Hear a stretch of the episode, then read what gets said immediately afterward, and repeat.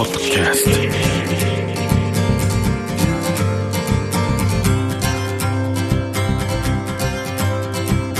トおはようございます。石川みです。日曜日のこの時間関東2500個の酪農家の皆さんの協力でお送りするこの番組。6月は牛乳月間絞りたての話題をお届けします。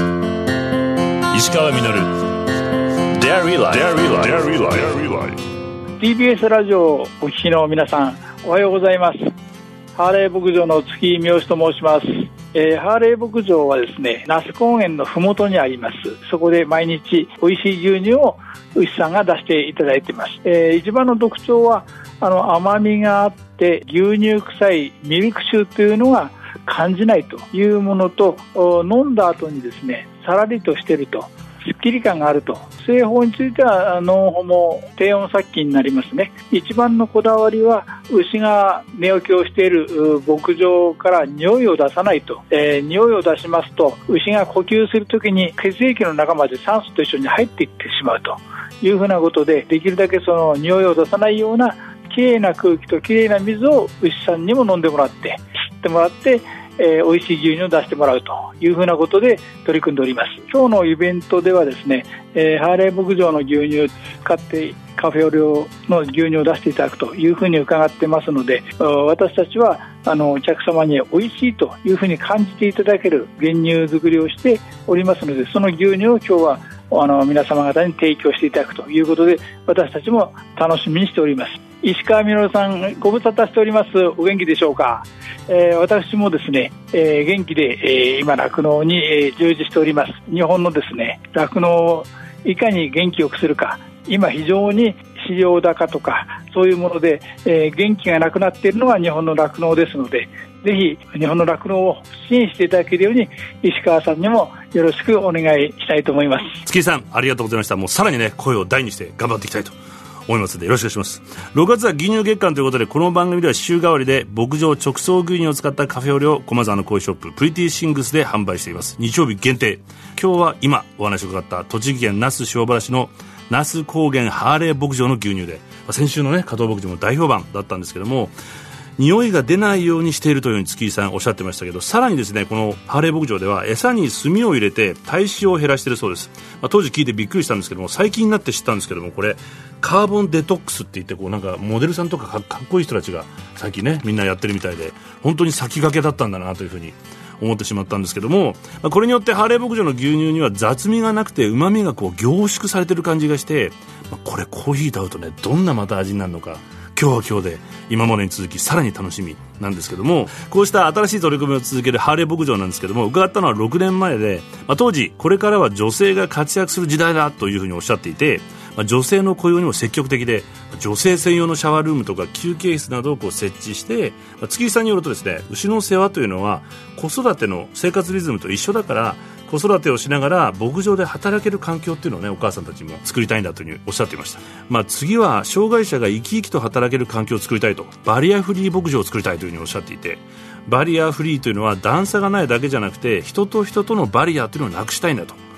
でその後どうしたかなというふうに思って調べてみると実はたったその2年後2018年には広さ4500平方メートル作業用の通路を通常より1メートル広げて車椅子も出入りできるようにした。そしてさらに搾乳ロボットを導入して作業の軽減化をするなどの工夫が詰まった牛舎が完成しています。すでに東京の特別支援学級を卒業した男性1人を雇用して給与面でもね他の社員と遜色ないようにちゃんとしていると。こうした取り組み、まあ、近年ですね農業と福祉の連携農福連携と呼ばれて国も推進しているものなんですけどもこれ障害者高齢者生活困窮者などの働き口を作るとともに農業の深刻な人手不足問題の解消にもつながると期待されているんですけど、まあ、それだけじゃなくてこうした命を育むという農業の特性を生かした開かれた農業のスタイルっていうのはこれ実現していくと社会全体のライフスタイルや社会全体というのにこう変化をね及ぼしていくんじゃないかと僕は思います。今問われているインクルーシブな社会特定の人を排除エクスクルーシブにするのではなくて包み込む包含する社会の実現。インクルーシブっていうのはこう簡単に言うと仲間外れにしないとかみんな一緒にという意味なんでこんな牧場で作られるミルクのカフェオレは幸せな味がしそうです。石川稔。Dairy Life 石川稔がやっていますデイリーライフ。3週目になりますが今朝もこの方をゲストにお迎えしています。NPO 法人日本森林管理協議会 FSC ジャパンマーケティング広報担当の河野恵美香さんです。おはようございます。おはようございます。今週もよろしくお願いします。よろしくお願いします。まあ僕よくあの登山に行くんですけど、ええ。まあ林業がちょっとやってる麓の方でやってる山に行くと切ったばっかり山積みみたいなのがはい。結構いっぱいあるんですよ、伐採するのに補助金がつくんですよね。実は今日本の林業はもう補助金付けって言われてしまっていて、はい。かつその補助金がもらえるから切るけど、うん。そこまでやったらもうもらえるものはもらってあと放置みたいな状況だったりとかはいはいあと切った後にもう一回また植えましょうという再造林っていうんですけど、うん。必ずしなきゃいけないっていう法律は特に日本ではないので、再造林がされないとか。切るだけ。本来は補助金に頼らないで林業が成り立つ産業になるのが一番ベストなので、うん。需要者と供給者のマッチングがうまくいってないっていうのが現状なんですかね。使う側っていうのはビジネスってものすごいスピードで進んでいって、はい。すぐにこの量が欲しいみたいはいはない。話をされることが多いと思うんですけど切ってすぐってまだびしょびしょに濡れててはいはいはい。乾かしたりとか木材として供給できるまでに結構な時間がかかるので、うん。大量のものを単納期で収めるっていうのはなかなか難しいので、うんそういったところのマッチングがうまくいかなかったりとかっていうのもあのなかなか使われない原因になってるのかなと思いますね。本当に未来を考えていくとそこにもしかしたらビジネスチャンスとこう考えてはい。森がだって多いんですよね日本って。そうですね。国土の7割が森林7割です森林率のランキングでいうと世界2位ですね。実は相当森の国ですねそう考えると。なんですけど自分の国の森はあんまり使ってない。じゃあ上手にこれから森の国というのを維持しながら使っていく。特にその日本でいうとあの人工林が非常に多いですから、はいはい。そこはもともと人が作って植えてきた森なので、うん。やっぱり人が切っていかないと荒廃していってしまうというふうに言われてますので、うん。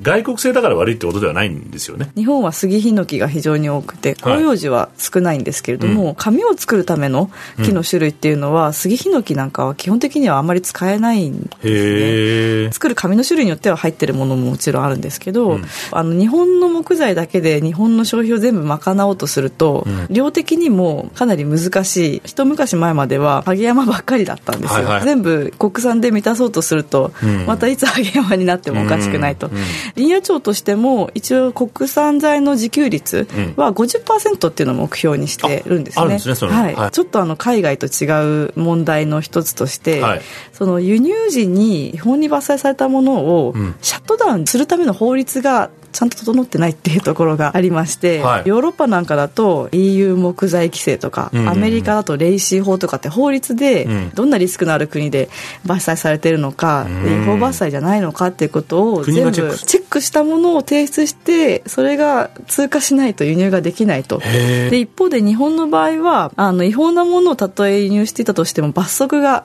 はあるわけではなくて、うんうん。でしかもその法律も努力義務であの必ず合法性をチェックしなきゃいけないってわけでもないと嫌な言い方するとザル法って呼ばれてしまってるんです。今ずっとお話を伺ってきて思ったんですけど本当に今のウクライナとロシアの現状を見てると、はい自分たちが買ってるものに何が起きるかってことが今如実になっちゃってるじゃないですか。ロシアっていうのは実は木材の主要な生産国。今そのいろんな国々が経済制裁として対象に木材を含めて輸入しないようにしてると思うんですけど、うんうん。まあ、そういった流れがあの木材の流通がストップしてしまうことで、はい。あのウッドショックっていうふうに言われてますけれども、うん。木材不足に陥ってしまうというふうにもうすでに始まっている可能性もあると思うんですけど、はいはいはい。で実は日本もあの制裁の対象に含めた発表されていて、一部木材っていう発表の仕方だったんですね、はい。原木とうん。原木って丸太ですね、はいはい。えーそれから合板ですね。はい。えーそれからチップだったかな。チップはい。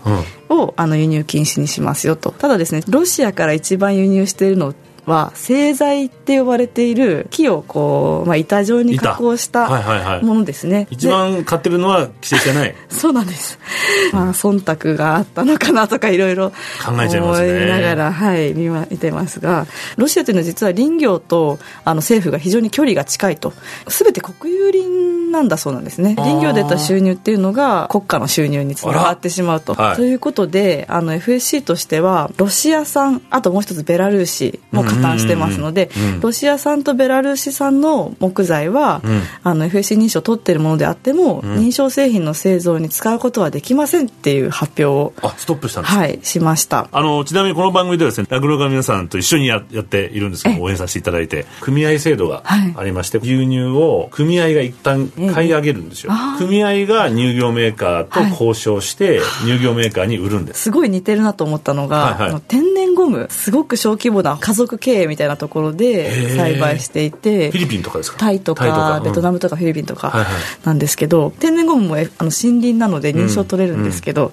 組合をちゃんと作れないと認証取れないんですよ。そのまとめる人がいないので。なるほど。だからすごく組合って重要な役割を担っていてサプライチェーンの仕組みが、まあ、ものすごく小規模なだけに複雑になってしまうのを組合でまとめてもらってっていうふうにしているのでなんかあ同じようなサプライチェーンなんだなと思ってちょっとびっくりしました、ね、牛乳パックという観点でいうとそうです、ね、FSC マークのついたもの今どんどん増えてきている状況ですので